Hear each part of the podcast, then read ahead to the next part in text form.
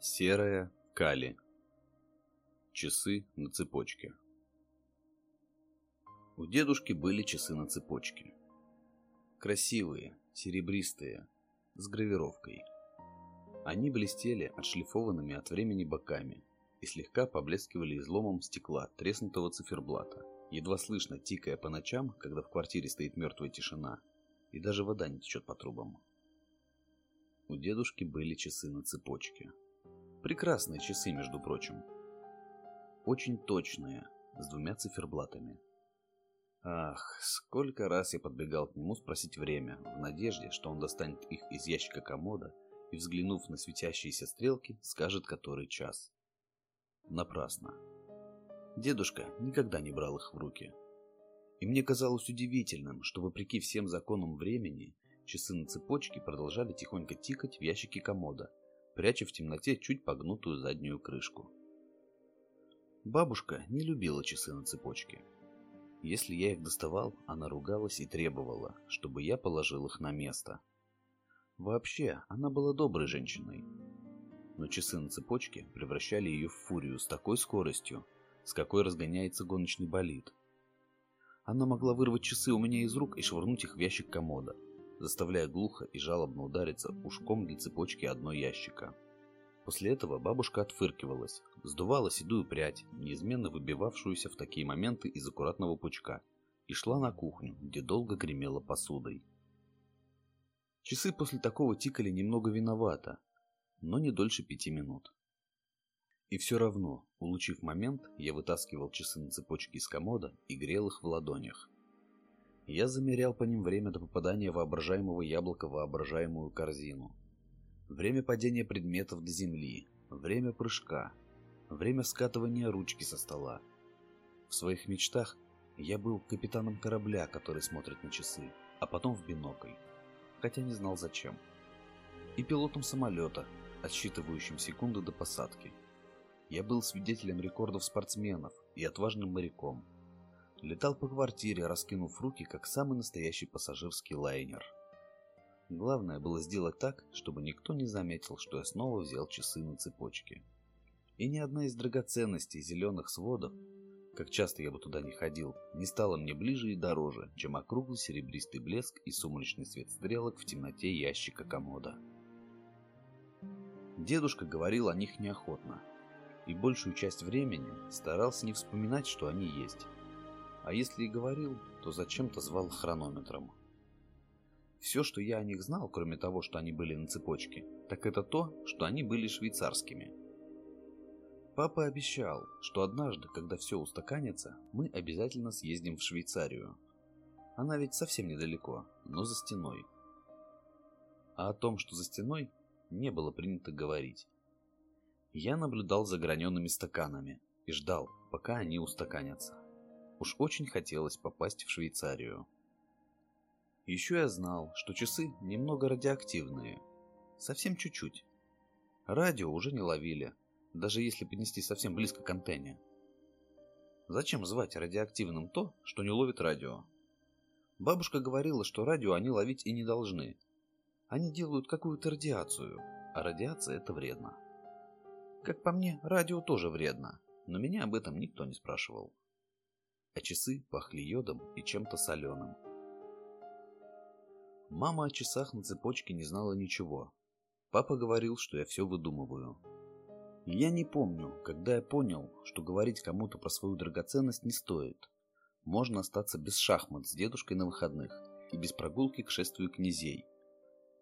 Так часы на цепочке стали моей маленькой тайной, которую я бережно хранил, согревая в ладонях. Однажды мама с папой сели в машину и посадили меня с собой – я помню, что они много спорили и ругались. От мамы резко пахло, и ее глаза были красными от слез. Это случилось в пятницу, и я ожидал, что мы поедем к дедушке с бабушкой. Но мы зачем-то поехали в церковь на окраине города, возле кладбища. Дедушка лежал в гробу, и на груди его от ветра едва заметно трепетали лилии. В церкви царила тишина, только трещали свечи. Кроме нас почти никого не было. Только пожилые люди, мужчины, которых раньше я никогда не видел.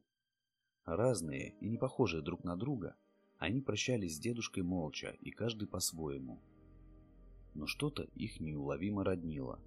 Что-то горькое, старое и похожее на часы в ящике комода.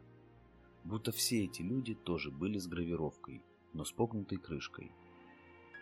Они не подходили близко, только постояли почти у входа несколько минут, вытянувшись в ровную линию, как на линейке в школе, а затем ушли. Мама плакала, папа молчал и, кажется, злился на то, что эти люди приходили. Мое детство закончилось неожиданно быстро, вместе с детством и исчезли часы на цепочке. Как только я смог приезжать к бабушке, я обыскал весь комод. Часов не было. Только в пустом пространстве между стенкой злочастной мебели и громоздкими ящиками завалялась забылившаяся потемневшая фотография. На ней, на далекой и незнакомой мне набережной, стоял молодой человек, очень похожий на дедушку, только с другими глазами, веселыми и радостными. У дедушки глаза всегда были немного уставшие. Мужчина на фотографии был одет в красивую форму с белыми полосками на рукаве, стремящимися острым углом вверх. Два ряда серых пуговиц и брошка в виде птички, раскинувшей крылья, блестели от солнца. За его спиной плескалось море, где я никогда не был, но знал, что оно по ту сторону стены.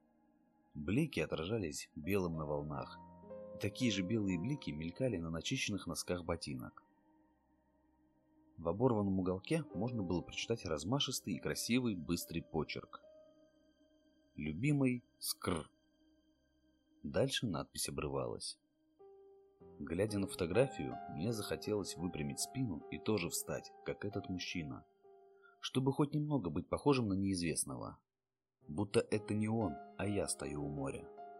Папа нашел эту фотографию у меня в школьном дневнике между обложкой и коркой. Тогда меня первый раз очень громко выругали. Я не понял за что. Фотографию отец отобрал.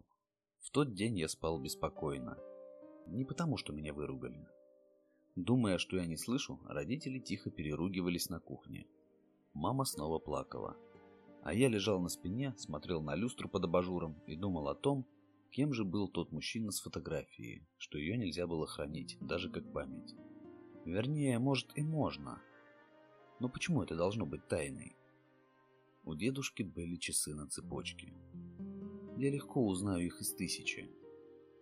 И сейчас, совсем в другой стране и в другое время, я снова грею их в ладонях, выкупив из старьевщицкой лавки. Они совсем не такие блестящие и большие, какими казались мне в детстве. Поцарапанные, с погнутой крышкой, местами потемневшие. Они не такие уж и красивые, а то, что я считал гравировкой, оказалось всего лишь надписью. С Божьей помощью, нацарапанной обычным гвоздем. Или ножом. Я не знаю и не узнаю никогда. Спросить не у кого. Да, он бы и не ответил. Безусловно, мой дедушка был бесконечно отважным человеком. Он пережил страну, за идеалы которой сражался, и увидел падение этих идеалов – он пережил падение этих идеалов и гибель мира, в котором жил. Он нашел в себе силы жить дальше, идти дальше, найти новый смысл, когда старый рухнул, как Дрезден в феврале. И только в глазах его юношеский задор сменился усталостью, выдержавшего поражение солдата. Как и у тех, кто пришел проститься с ним. Найти эти часы сейчас не иначе, чем рождественское чудо, присыпанное мягким снегом и бережно разглядывая их, поглаживая исцарапанные края, я возвращаюсь в детство, к лампе с абажуром, шахматом по выходным и граненым стаканом на полке, когда я ревностно бежал проверять ящик комода, ничего ли не изменилось. Не изменилось. Это все еще хронометр моего дедушки, 67-й калибр, швейцарская работа.